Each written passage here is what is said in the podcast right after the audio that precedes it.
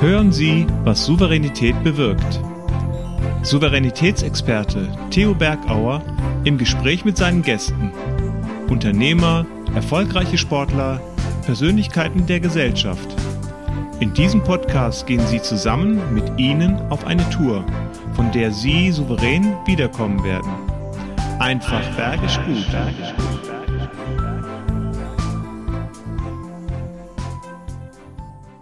Ich liebe die Menschen, ich liebe die Berge und ich liebe es, wenn Stabilität eintritt, wie hier auf unserem Bild auf diesen Steinmännchen. Ein falscher Schritt, eine falsche Bewegung und alles fällt zusammen. Auf welche Steine kannst du setzen? Und souverän ist, der überlegt, die Steine zusammensetzt zu einem Kunstwerk. Lebensraum und Büro können auch ein Kunstwerk sein, damit du dich als derjenige, der sich darin aufhält, wohlfühlt, glücklich bist, um damit Leistung zu bringen. Wie jemand damit umgeht, andere glücklich zu machen in schönem Arbeitsumfeld und Zeit hat, für andere da zu sein, als Dozentin, als Vorsitzende einer Stiftung und als hochrangiges Jurymitglied, um den Erfolg anderer zu bewerten wie sie damit umgeht und wie sie die Zeit dafür findet, das alles unter einen Hut zu bringen. Das erfahrt ihr jetzt. Herzlich willkommen, liebe Susanne Brandherm. Hallo, ich bin Susanne vom Brandherm und Krumra Interior Architecture in Köln. Ich freue mich jetzt ganz doll mit dem Theo über das Thema Souveränität zu sprechen. Und da das jetzt soweit ist, möchte ich euch bitten, ganz schnell mitzukommen.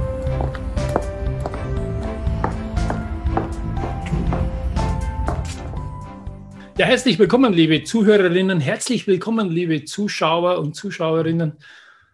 Wow, jemand, den ich schon Jahr, Jahre, Jahrzehnte nicht mehr in echt gesehen habe, habe ich heute als meinen Gast. Ich freue mich, weil ich weiß, ähm, da ist viel zu erzählen in einem Bereich, wo wir uns meistens aufhalten im Büro oder in schönen Ambienten und Orten, wo wir uns wohlfühlen. Ich fühle mich wohl, weil sie heute mein Gast ist. Herzlich willkommen, liebe Susanne Brandherrn. Danke, Theo. Ich freue mich auch, dass wir uns äh, mal endlich wiedersehen. Leider nicht persönlich, aber das wollen wir nachholen. Genau, und das ist schon mal ein Zwischenschritt, uns zu unterhalten, zu plaudern und Du bist ja in diesem Bereich zu Hause, wo wir uns ja persönlich jeden Tag beschäftigen. Entweder sitzen wir auf einem Bürostuhl oder wir haben einen Steharbeitsplatz. Und Luxus ist dann, wenn wir uns noch hinlegen können, so zu meinem Klassiker, einer Mittagsschlaf. Und das sind so drei Themen, dieses Stehen, Sitzen und Liegen. Und das ist auch dein Metier. In welchem Metier bist du überhaupt zu Hause? Erzähl mal. Ähm, beruflich gesehen ähm, sind wir eigentlich in verschiedenen Metiers unterwegs. Wir sind hm. nicht nur die Spezialisten für ein Thema, was Office-Bereich betrifft, ja. sondern äh, wir planen auch eben ähm, Privathäuser oder auch mal ein Krankenhaus. Und wir haben irgendwann auch festgestellt, dass die ganzen Bereiche sich ja als Lebensbereiche definieren lassen und mhm. ähm, alle voneinander partizipieren können. Also deswegen, ähm, wir kommen ja vielleicht gleich drauf, die Office-Bereiche sind ja heute auch ein bisschen aus Hotel-Lounges. Ja, das stimmt. Also dieser Lebensraum, dass der gestaltet wird, dass er lebenswert wird, auch eine Arbeit lebenswert wird, ist ein spannendes Thema und da werden wir heute mal ganz genau reinblicken. Aber wenn wir jetzt das anschauen, wir sitzen ja meistens, auch im privaten Bereich, wenn wir gemütlich zusammensitzen, Du bist auch gesetzt als jemand, der, dessen Meinung geschätzt wird und du bist ja in verschiedenen Jurygremien auch nominiert, um zu urteilen, wer Preisträger ist. Und selber hast du auch schon einige Preise für euer Unternehmen mitnehmen können. Warum ist es dir wichtig, diese zwei Funktionen zu haben? Also dafür sich einzusetzen, dass andere Leistung honoriert wird und stolz zu sein, eigene Preise zu bekommen. Ja, das eine, die Jurytätigkeit ist einfach ähm, für mich ganz wichtig, im, ähm, im Austausch auch zu sein und zu schauen, wenn ich das ganz persönlich sagen darf, was machen denn die Kollegen, was macht die Architekturszene in der ganzen Welt? Sind mhm. internationale Jurys, wo ich dort tätig bin. Ja. Und ähm, es ist eben auch eine Ehre, dort teilzunehmen mit den Kollegen. Und es ist natürlich ganz, ganz toll, wirklich diese Arbeiten zu prämieren. Mhm. Und das ist auch wirklich durch eine harte Jury eben ähm, zu diskutieren und durchzukriegen. Mhm. Also es ist schon ähm, ja immer sehr ähm, lebendig, die Jurytätigkeit. sind wir wieder bei dem Thema Setzen. Also man muss sich wahrscheinlich auch durchsetzen, wenn ja. die Jury eine Meinung vertritt oder vielleicht auch derjenige, der ähm, seine Ideen vorstellt. Wie sattelfest ist er, wie steht er zu dem, was er damit bringt. Und das ist ganz gut so, ja, dieses Durchsetzen auch. Ja, auf jeden Fall. Und ähm, aber auch das Offensein für andere Meinungen, auch sich mhm. mal selber überzeugen zu lassen, weil das mhm. Interessante bei diesen Jury-Tätigkeiten ist, dass wir oft von verschiedenen Blickwinkeln uns die Projekte, Produkte auch anschauen. Ähm, mhm. und man dann gerne auch die Hinweise hört von dem anderen Jurymitglied, der Dinge entdeckt, die ich selber vielleicht auch übersehe. Mhm. Ähm, weil ich ähm, ja da vielleicht einen anderen Fokus einfach auch für Dinge habe. Anderer Blickwinkel, anderer genau. Fokus. Und lass uns mal den Fokus auf eure gewonnenen Awards geben. Ja. Äh, ich sehe ja immer, wenn wir Mail schreiben, welche Awards mit angereiht sind. Äh, das ist ja ganz interessant. Auf welchen seid ihr besonders stolz? Ja, ich darf vielleicht ganz kurz erzählen, dass wir uns bislang eigentlich gar nicht so häufig für Awards beworben haben. Wir haben das dieses Jahr angefangen und ähm, sind mit jedem Projekt auch direkt prämiert worden. Und ähm, das ist einfach ja ein Lob, wie ich eben sagte, von einer hochkarätigen Jury ausgewählt zu sein. Und es ist eine Bestätigung ähm, der Leistung, hm. die man dort macht. Und äh, das Stolzsein auf die Leist auf diese Leistung. Und ähm, ja, da tauschen wir uns auch sehr häufig sehr eng mit den Bauherren, auch mit den Auftragnehmern, ähm, bekommen dann natürlich entsprechende Veröffentlichungen. Und das ist unheimlich motivierend. Auch für die Mitarbeiter, nicht nur für uns, für Sabine und mich, sondern auch für die Mitarbeiter. Ja. Und das ist schon ein Thema, wenn du sprichst Mitarbeiter, eine Frage, die ich dir mitbringe, so als Vorweihnachtsgeschenk.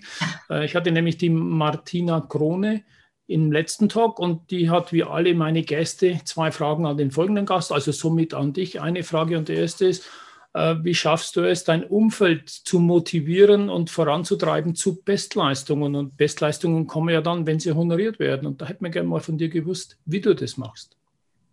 Ja, die Honorierung äh, zu einer Bestleistung, das ist ja nicht unbedingt ähm, gemeint nur mit finanziellen Dingen, sondern die Honorierung ist genau das, was ich eben sagte. Man bekommt ein Award, man teilt das hier im ähm, Kollegenkreis, mhm. ähm, man bekommt auch viel Zuspruch von den Kunden. Und das Tolle an unserem Beruf ist ja, ich darf meine Projekte erleben. Das mhm. heißt, wenn sie fertig sind, sitze ich in einem Raum, den ich gestaltet habe. Ja. Und äh, das ist ein Gefühl, das ist einfach toll. Und äh, meine Mitarbeiter und ich, wir und wir alle zusammen kreieren wirklich wunderbare Bereiche. Und das ist, äh, das, ist das Tolle, wenn der Kunde dann auch sehr zufrieden ist. Ne? Mhm. Und vielleicht auch das Spannende, am Anfang ist es ja nur im Kopf, dann kommt es irgendwo auf Papier oder in Simulation in 3D und dann genau. dieses Gefühl, dann in echtes zu haben, und wenn ja. dann Realität und das, was vorher inspirierend war, sehr nah zusammen ist, dann glaube ich, ist das ein Glücksgefühl. Ja. Absolut. Also das ist auch so, dass du manchmal am Ende des Projekts das Gefühl hast, dass es deins ist, dass es dir mhm. ja gehört. Mhm. Und du musst es ja dem Bauherrn dann abgeben. Und äh, das ist sehr wehmütig manchmal, weil man ja auch, man hat kleine Projekte, die gehen schnell und wir haben auch ganz große, da arbeiten mhm. wir durchaus zwei, drei, vier Jahre für. Mhm. Und ähm, ja, dann hat man das Gefühl, das gehört einem auch. Und ähm, Abschied zu nehmen dann und in die Nutzung zu geben, das ist eben auch dann ein besonderer Moment für uns. Wo waren denn so die schwierigsten Bauherren? Weil ich immer so die Erfahrung habe, die schwierigsten Projekte sind auch die, die sich dann am meisten entwickeln. Und gerade denkt man, oje, oje, wie schwierig ist das? Und das wird ja, wird ja nie zum Ende führen und plötzlich, wupp, sind alle mehr als begeistert.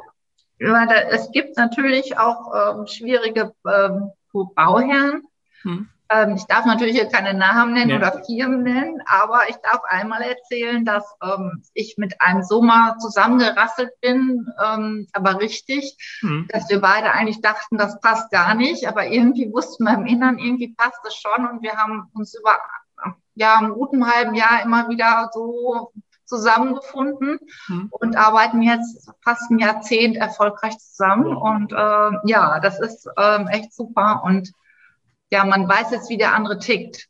Und man mhm. nimmt auch nicht mehr so vieles persönlich, wenn einer mal ein bisschen ja. ummeckert, dann ja. ist das manchmal so seine Art und der andere ja. meckert so und der andere meckert so, denn auf einer Baustelle passieren immer Dinge, die man vorher nicht weiß. Genau. Und da passieren auch Fehler, auch uns passieren nach wie vor noch Fehler. Ja. Und auch die Grenzen mal abzustecken ist ja auch wichtig. Und wie du gesagt hast, wichtig ist, wie der andere tickt. Und da kann ich dir testieren, ein schönes Menschenverständnis. Und ich habe noch das Beispiel im Kopf, als du mal gesagt hast, Mensch, ich fahre mit dem Zug jetzt, ich habe einen Showroom zu designen und ich habe da ein Modell dabei, aber das ist sehr, sehr lang. Und äh, wie bringe ich denn, das müsste auch vor der Weihnachtszeit gewesen sein, wie bringe ich denn dieses 1,50 Meter oder 2 Meter große Modell ja. in die Eisenbahn mit rein? Und dann hat der ja. Theo gesagt, nimm doch eine Kettensäge, oder? Ja, das haben wir dann ja nachher in der Tat in drei Teile gebaut und ähm, in drei Teile mitgebracht und vor Ort zusammengesetzt. Genau, und die hatten alle die Vorstände, wie du erzählt hast, Mordspaß dabei, die richtige Reihenfolge zu bringen und auch beteiligt zu sein. Und ja, das, das ist, ist schon ganz lange her, Theo, aber ich kann mich da noch wirklich super dran erinnern. Ich weiß ja. auch, was das war. Das war in Süddeutschland. Ja. Mhm. ja, und wie du auch gern gestrahlt hast, Mensch, Theo hätte nie gedacht, dass solche Vorstände sich am Boden hinknien und wie eine Eisenbahn, die die drei ja. Dinge zusammengebaut haben. Und du hast auch den Auftrag gewonnen. Das ist ja noch das Schöne dabei. Ja, genau. Also ab und zu mal andere äh, überraschen. Und ähm, das ist schön so. Auch so ein Award ist ja auch eine Überraschung, eine Bestätigung der Leistung. Bist du dann auch überrascht, wenn Neider kommen? Weil ich bin ja auch zum Beispiel ausgezeichnet worden zu den 500 Top äh, Köpfen in Europa, die für andere da sind, damit andere erfolgreich werden. Da gab es natürlich auch viele Neider dazu. Wie gehst du damit um? Das erlebe ich eigentlich in unserer Branche nicht so, muss ich ganz ehrlich sagen, weil wir ähm, sehr kollegial und offen miteinander umgehen. Hm. Ähm, man ist vielleicht schon mal neidisch, aber ich erlebe es nicht äh, so offensichtlich. Nein, das, das tue ich nicht. Ich hm. neide es auch anderen Menschen nicht. Manchmal wundert man sich, dass der eine oder andere einen Preis kriegt und meint aus seiner Sicht, der hat es ja gar nicht verdient. aber, ja. ähm, oder das Projekt hat es nicht verdient. Aber nein, also das, das kenne ich so nicht. Also es ist bei uns in der Branche natürlich auch überschaubar. Es gibt nicht äh, Millionen von Innenarchitekten, ja. dass man sich auch persönlich kennt und ähm, doch dann meistens doch zusammensteht, obwohl man auch eben häufig ja Konkurrent auch ist. Ne? Wir machen Rast mit Theos einfach bergisch guten Tipps. Raus aus dem Tal, raus aus dem Tal, du bist neidisch. Wie dir das gelingt, ich gebe dir mal folgende drei Tipps dazu. Erster Tipp. Höre aufmerksam und genieße die Erfolgsgeschichten anderer. Deine Haltung macht es aus äh, und deine Ohren zu öffnen sie mal zuzulassen. Zweiter Punkt ist, analysiere genau, was diese Personen und diese Geschichten so erfolgreich gemacht haben. Und der dritte Punkt ist, adaptiere es.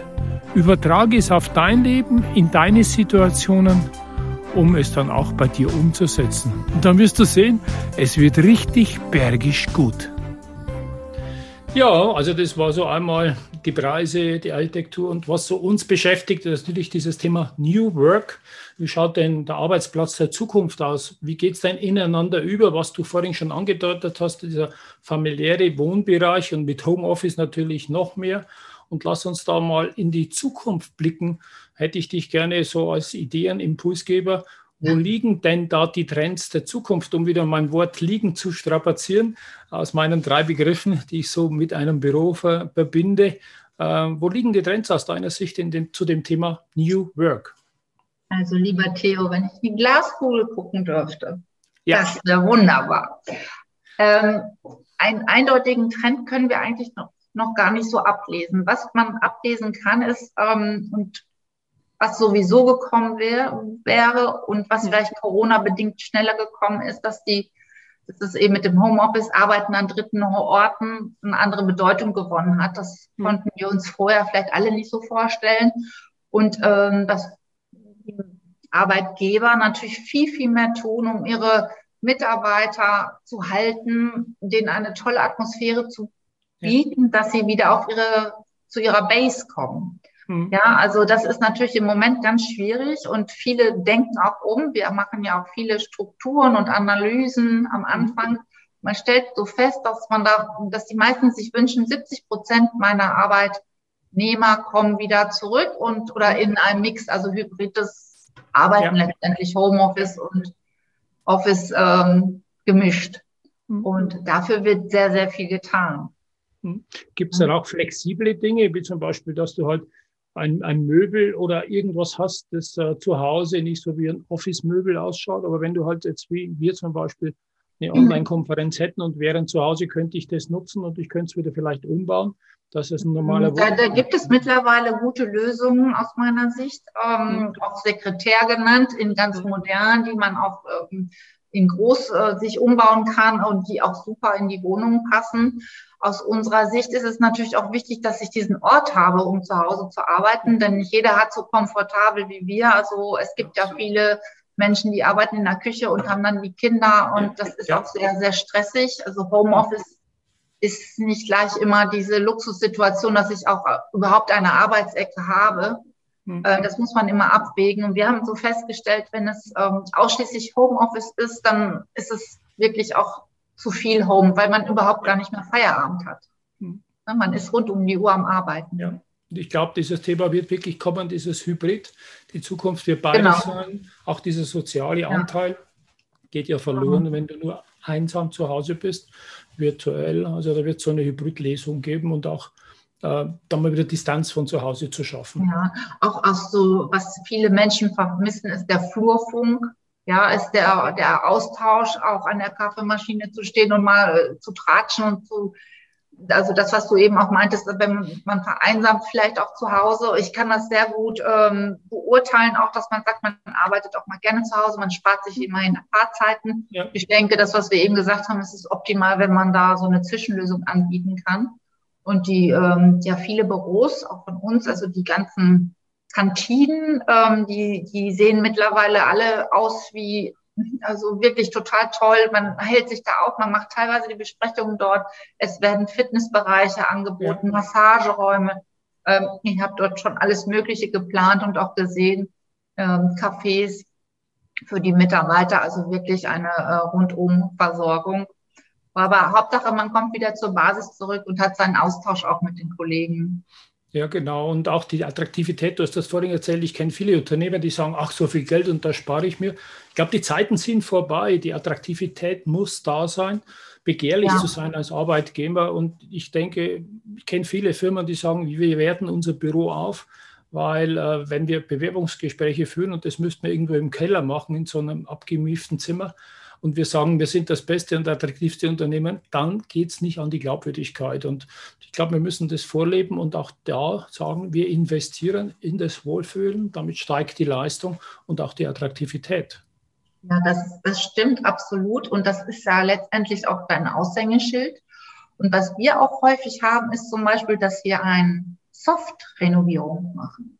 Das heißt also, dass es, ähm, es ist ja auch immer eine Budgetfrage, dass man nicht gleich alle Wände abreißt und alles, ja. alles ganz neu macht, sondern dass man einfach schaut, was kann ich äh, mit wenigen Mitteln auch machen. Dass, ähm, vielleicht gibt es auch nur einen Bereich, den man richtig ausstrahlt und die anderen Bereiche bekommen irgendwie neue Tapeten oder Farben.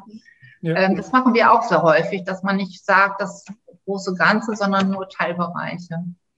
Wie gehst du damit um, wenn nicht nur deine Ideen zu platzieren, sondern auch die Ideen der Beteiligten oder Betroffenen, das sind ja die Mitarbeiter.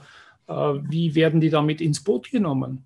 Also ähm, das ist ja ganz, ganz wichtig für uns. Also bevor wir überhaupt sowas planen, also eine Büroumstrukturierung oder ein Büro planen, starten wir immer mit einem Workshop.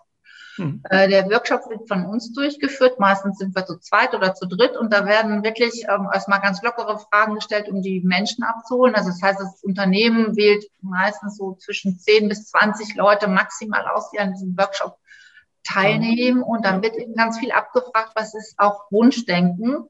Was ist auch Wunschdenken, ähm, wenn es gar kein Budget gibt. Aber ähm, man kann einfach so ein bisschen die, also einfach auch die, die Leute ein bisschen lockerer machen und die dürfen einfach mal sagen, was, was sie wirklich gerne hätten. Das wird dann natürlich auch später alles dann nochmal analysiert, aber so gehen wir vor. So ein Workshop dauert je nach Unternehmen dann meistens einen Tag.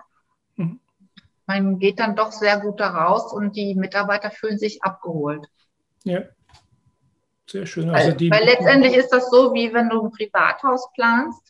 Ja. Wenn ich die Leute nicht kenne, die Privatleute, dann kann ich auch nicht deren Haus planen. Und so versuchen wir das auch eben mit den äh, Firmen zu machen, dass ja. wir die versuchen, so gut wie möglich kennenzulernen. Ja.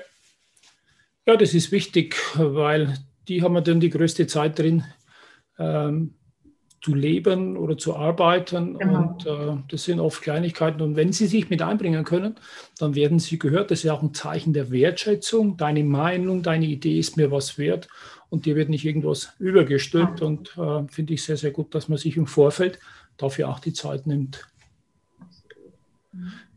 Aber auch dem Kunden sehr, sehr wichtig. Ja. Und wenn wir schon bei dem Wort Zeit sind, du nimmst dir ja Zeit und jetzt sind wir bei dem Punkt Stehen äh, im Arbeitsplatz. Wir müssten viel, viel öfter stehen, in Bewegung sein. Aber du stehst natürlich auch für Lehre, du stehst für Lehrauftrag, äh, du gibst das Verstehen weiter, das Verständnis in Richtung Design wahrscheinlich. Äh, erzähl uns mal, was du machst an der Hochschule als, als Lehrbeauftragte oder Dozentin. Ja, Dozentin. Also ich und die Sabine. Sabine ist ja meine Büropartnerin. Wir haben beide eine Dozentur, also sie in Hamburg, ich in Düsseldorf. Und ähm, das ist daraus entstanden, äh, dass wir einfach uns auch selber inspirieren lassen wollen. Also es ist nicht immer so einseitig zu sehen, dass man nur sein Wissen weitergibt, sondern man lernt wirklich super viel. Man lernt auch äh, viel allein das Verhalten, wie verhalten die sich jetzt heute, ähm, wie gehen die an Dinge an.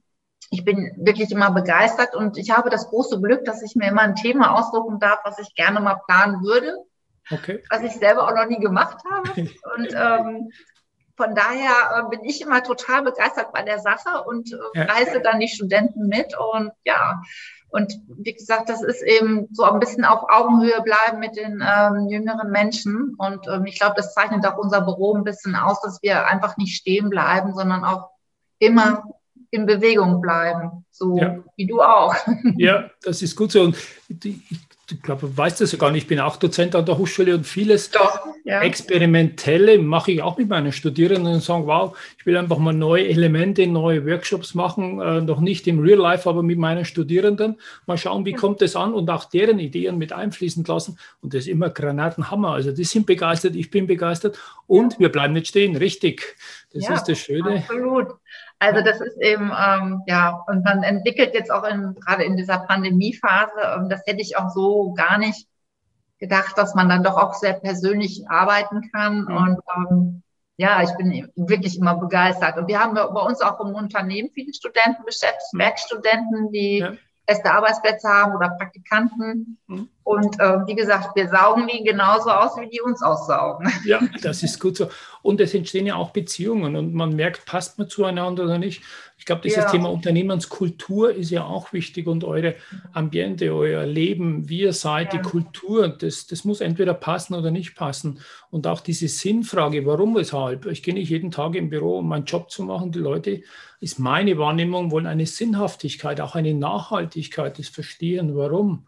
Und ja. äh, das wird auch genau die Frage sein, die wir gerade von der Martina haben, nämlich die zweite Frage, was treibt denn dich so an? Wir haben gehört, eben Dozentin an der Hochschule, in der Jury bei verschiedenen Awards äh, und später kommen wir noch auf eine Stiftung. Also was treibt dich überhaupt an?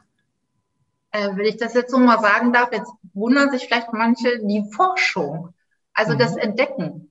Also ich bin ja kein Forscher, ja. aber auch dieses Erforschen von neuen Themen, was wir eben besprochen haben und das mhm. Entdecken und dass man einfach immer wieder das Gefühl hat, jeden Tag aufs Neue, ich bin eigentlich noch nicht fertig.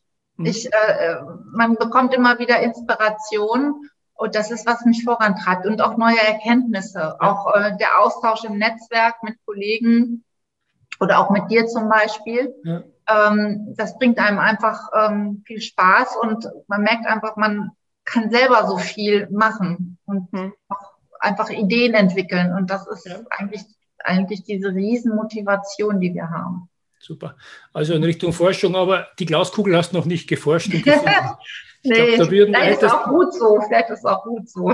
Wir hätten einen großen Absatzmarkt dafür, äh, wenn wir so eine Glaskugel für viele finden könnten. Wie geht es denn weiter? Was ist ja. denn in den nächsten Jahren? Es ist alles verrückter denn je und da macht das Forschen natürlich noch mehr Spaß. Ja, ja das stimmt. Das stimmt. Ich möchte vielleicht auch noch ganz kurz erzählen, dass wir hier bei uns im Büro, ähm, wir sind für Innenarchitekten schon recht groß. Aber es sind so, sagen wir mal, ähm, für die Zuhörer vielleicht so 35, zwischen wow. 30 und 35 Leute. Das heißt, es geht doch nach wie vor sehr familiär bei uns auch zu. Ja. Und äh, das ist natürlich auch eine, eine tolle Sache, dass wir hier keine Abteilungen haben, die nur das und das machen, sondern ähm, dass wir auch die Projekte, wie du eben am Anfang sagtest, von der ersten Idee bis zur Schlüsselübergabe mitverfolgen dürfen. Das ja. ist ganz, ganz toll. Ja. Und das, das ist auch ist eine schön. Motivation. Klar, mit Sicherheit. Also nicht nur ein kleines Mosaikstein zu sein, sondern die ganze Prozesskette dabei zu sein und das auch mit deiner ganzen Mannschaft oder Frauschaft abzudecken. Das ist, ja. ist schön und das motiviert, ja. Das ist gut so. Ja, und Familien, glaube ich, die liegen dir am Herzen und dieses Soziale. Und ein Thema ist ja auch Richtung äh, Vorstand bei einer Stiftung. Du bist ja. Vorstandsvorsitzende bei der Karl Bröcker Stiftung. Und das ist auch, als wenn du nichts genug zu tun hast. Äh, ja. Hast, da geht es, glaube ich, um Kinder. Und ja. das hat ja mit Forschung nichts zu tun. Aber was ist da dein Antrieb, da dich auch einzubringen? Ja, das, das mache ich schon. Ich muss dazu sagen, im Ehrenamt seit bald 20 Jahren. Mhm. Ähm, das ist, äh, ich möchte jetzt nicht zu der Geschichte viel erzählen, vielleicht kann man das mal nachschauen. Es ist eben eine persönliche ähm, Beziehung gewesen zur Stifterin. Und wir kümmern uns um Kinder mit Handicap. Und das mhm. hat jetzt nicht nur Handicap, ähm, körperliches Handicap zu tun, sondern auch Benachteiligungen ähm, im sozialen ähm, Leben oder mhm. auch ähm, geistige Behinderung. Und das ist natürlich ähm, eine, eine Riesensache, die wir da machen dürfen. Ich habe ähm, ein tolles Erlebnis gehabt, das war, ist auch noch gar nicht so lange her, dass wir ähm, Tastbücher an eine Blindenschule übergeben haben.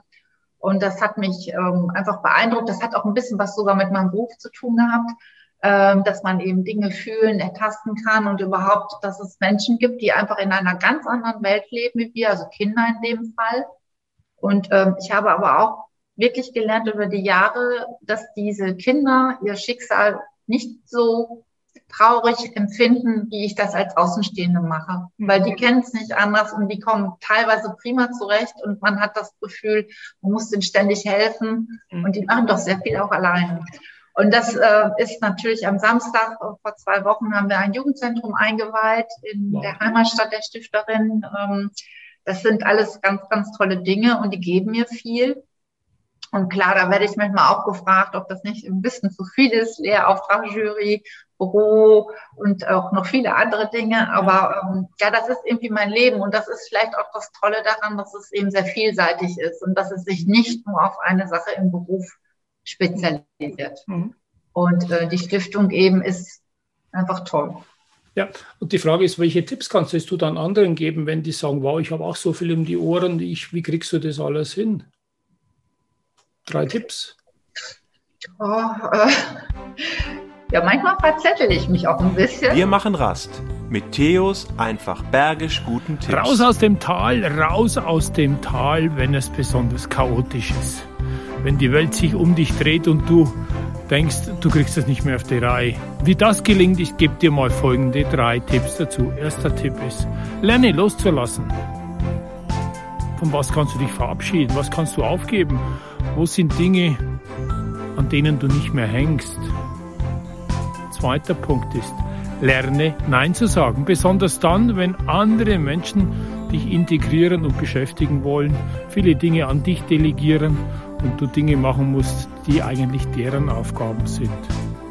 Und dritter Punkt, unterscheide zwischen was ist wirklich wichtig und was ist dringend. Sortiere mal, denn was wichtig ist, muss noch lange nicht dringend sein und mach hier mal eine Analyse von allem dem, was du noch zu tun hast. Und du wirst sehen, wenn du das machst, dann wird es wieder richtig bergisch gut. Ja, manchmal verzettel ich mich auch ein bisschen, gebe ich mal zu. Und, ähm, aber ich, ich glaube, ich teile mir das ganz gut. Ich strukturiere mich da ganz gut. Es gibt dann feste Tage und Zeiten, wo ich das mache. Ähm, aber manchmal ist es mir auch zu viel, aber es, es bedeutet mir einfach zu viel. Also lieber Theo, ich habe da keine tollen Tipps. Aus dem Gespür, aus dem Gespür raus und einfach situativ ja, genau. oder intuitiv. Ich glaube, intuitiv ist genau. das Richtige. Und ich merke einfach, die, die, Themen, die gehören zusammen. Ja. Ne? Die machen mich dann genau. letztendlich und unsere ja. Arbeit auch aus. Ja. ja, und ich glaube auch die Leidenschaft eben für die Forschung, was zu erschaffen oder halt was zu erhalten oder halt diese Gerechtigkeit anderen zu helfen, ja. die, die, die es nicht so gut im Leben haben.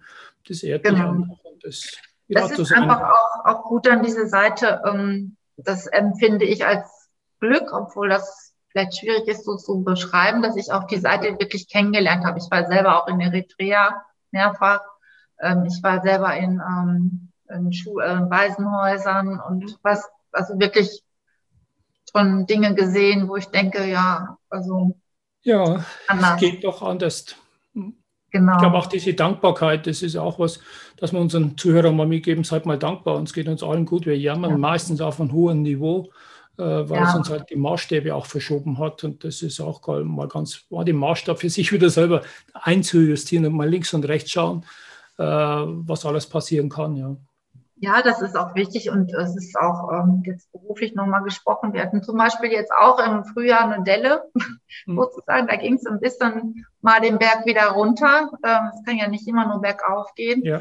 Ähm, und ja, aber auch irgendwie alles gut überstanden. Aber ich glaube, im Endeffekt, die Sabine und ich sagen auch gerade, diese Zeiten erden uns dann doch wieder sehr und ähm, lassen uns auch nicht überheblich werden.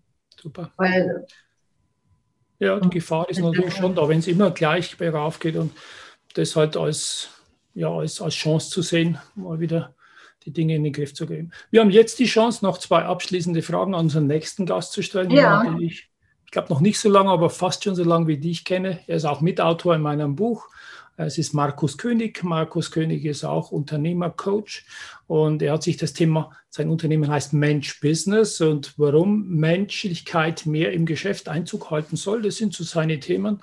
Welche zwei Fragen darf ich Ihnen denn stellen, dann, wenn er mein nächster Gast ist? Ja, lieber Markus, ich, mich würde wirklich brennend interessieren, wie startest du das erste, den ersten Kontakt mit deinen Kunden, ja. ähm, die du ja dann noch nicht so gut kennst. Ähm, wie funktioniert das bei dir? Ja, okay. Und die andere Frage wäre, wie ähm, lockst du denen denn auch die Offenheit heraus? Ah, genau. Weil Offenheit oder Wahrheit kann auch ein bisschen wehtun und wie geht er damit um? Ja, das ist gut so. Ja, wie oder auch, dass ja. die Menschen sich auch nicht verstellen. Ne? Ja, das ist richtig. Weil verstellen und dann ist eine Enttäuschung da, weil halt das mit der Realität nicht zusammenpasst und das ja. ist dann enttäuschend.